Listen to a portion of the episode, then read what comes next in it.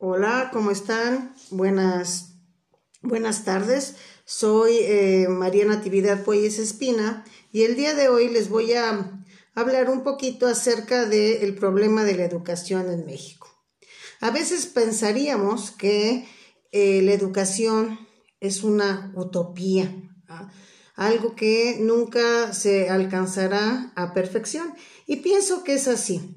Hablar de educación es un tema muy extenso, muy profundo, que implica, implica un gran conocimiento acerca de la historia de nuestro país, eh, los gobiernos que han hecho para solucionar y cómo ha sido la evolución eh, de la educación desde sus inicios. Y podríamos decir que eh, una pregunta a la que nos enfrentamos todos los que vivimos en este maravilloso país es cómo teniendo tanta riqueza, la mitad de nuestra población vive en pobreza o pobreza extrema. Y eh, también nos preguntamos si algún día podremos competir con las grandes potencias en educación o verdaderamente es algo imposible. Desde que yo era niña, desde que yo era niña, yo recuerdo que eh, me tocó vivir o nacer en la época de los 60 y mi papá siempre decía que al gobierno le convenía tener a un pueblo ignorante, pues para poder eh, manipularlo y de alguna manera pues hacer lo que ellos quisieran con el pueblo. Y pues han pasado muchos años, han pasado muchos años desde nuestra independencia, hemos tenido una gran cantidad de gobiernos y de repente parece que como que las cosas van mejorando, pero pues sin los resultados esperados.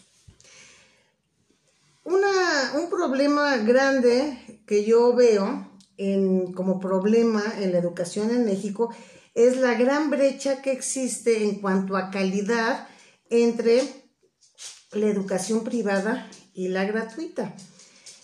Esto no quiere decir que pues no se hayan hecho grandes esfuerzos por parte de los docentes pues para mejorar su trabajo y ejercer su profesión de la mejor manera. Pero pues me vuelven a surgir aquí otras preguntas, como qué es lo que sucede en México con la educación ¿O será que efectivamente el gobierno nos quiere ignorantes? ¿O es un problema que no se ha atacado de raíz? La inversión en investigación educativa va de la mano con los avances en nuestra sociedad. Y entonces, eh, si nos ponemos a pensar en eh, las inversiones, cómo se han ido dando en los diferentes gobiernos, podemos decir que en muchos de ellos pues no ha sido la prioridad, no ha sido la prioridad y es por eso que pues tampoco, tampoco hay grandes progresos en cuanto a educación se refiere. Entonces, pues bueno, regresando al tema de eh, el hombre y la educación como problema de vida, podemos decir que desde los inicios de la humanidad, el hombre pues ha eh, tenido necesidad de transmitir el conocimiento de una generación a otra. Y eh, que cada civilización pues de alguna manera fue encontrando la mejor manera de educar a sus ciudadanos. En México pues no es la excepción. Desde las primeras civilizaciones, algo de primordial importancia fue la educación. Pero eh, cabe resaltar aquí que eh, hablando de eh, discriminación, por ejemplo, podemos decir que en el México prehispánico pues había diferencia en cuanto a lo que educación se refiere. Había diversificación de la manera en la que se enseñaba. Había escuelas especiales para nobles y eh, escuelas para em, los, los, la gente del pueblo, ¿verdad? Entonces, digamos que desde ahí podemos hablar de una cierta división en cuanto a la calidad educativa, aunque aquí más bien era con el fin de em, que la población eh, tuviera ciertas especialidades. Pero bueno, digamos que había diversificación en cuanto a lo que se les enseñaba a los hijos de eh, los pueblos prehispánicos. Entonces, eh, cuando llegan los españoles, pues hay una gran em, choque, hay un gran choque cultural y pues al ser conquistados, ¿verdad? Adoptamos el modelo educativo que ellos tenían, el modelo europeo, que estaba principalmente en manos de los sacerdotes y que desde luego su prioridad principal era evangelizar. Entonces, digamos que ahí continuamos con esa división, ¿verdad? En cuanto a esa calidad de educación entre la que recibían los españoles, los mestizos y los criollos y dejaban a un lado a los indígenas.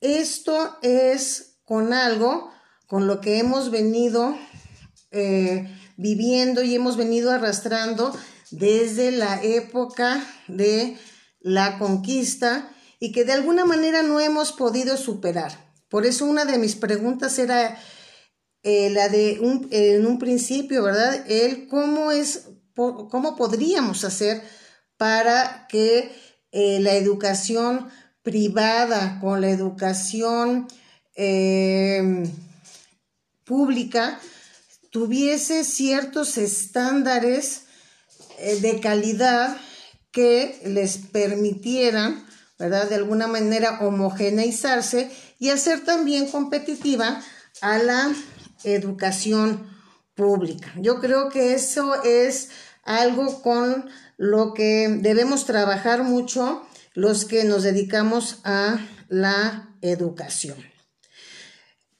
Digamos que entonces, eh, pese a los esfuerzos de los gobiernos que hemos tenido, que yo no digo que sí ha habido avances, desde luego que los ha habido, eh, la mejora en los medios de comunicación pues ha permitido que la educación llegue a lugares a, donde antes no llegaba, a que eh, ya haya eh, maestros que hablan lenguas indígenas y entonces se pueda llegar a mayor número de personas, pero sigue habiendo grandes rezagos en cuanto a esa diferencia entre eh, la educación privada y la educación pública. Y no se diga la educación en general de México en comparación con otros países del mundo, que eso es otro tema y otro problema que se debe de atacar y en el cual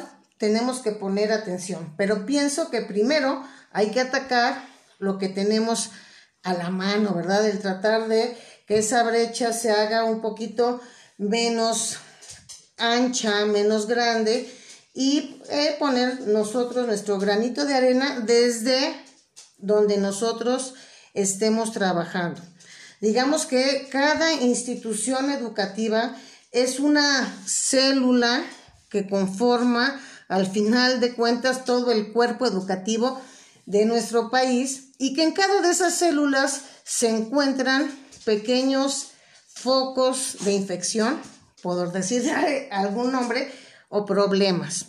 Si cada uno de nosotros en nuestra institución empezamos a atacar esos problemas que ahí vemos, se puede ir haciendo eh, una cadena, una cadena mediante la cual pues esas brechas se hagan menores. Desde luego, hay que eh, pues pedir al a los gobiernos, cualquiera que sea el color que ellos sustenten, el que eh, no sigan limitando o quitando presupuesto a la educación. Es importante que los maestros estemos preparados. En algunas instituciones, por ejemplo, pues nos ayudan a lo mejor a eh, tener más preparación, pero en otras tantas no. Entonces es labor de nosotros exigir también el que haya programas mediante los cuales pues nosotros podamos seguirnos preparando. Profesionalizar nuestra labor docente es primordial. Si no nos profesionalizamos, no podemos empezar a resolver desde nuestro entorno, de nuestro microentorno, las problemáticas que ahí tenemos. Hay mucho por hacer, hay muchísimos problemas por resolver, pero todo está en empezar nosotros desde nuestra trinchera a cambiar lo que podamos cambiar y exigir lo que tengamos que exigir. Entonces, pues yo los exhorto a todos a eh, hacer lo propio desde el lugar en el que ustedes se encuentren. Muchas gracias.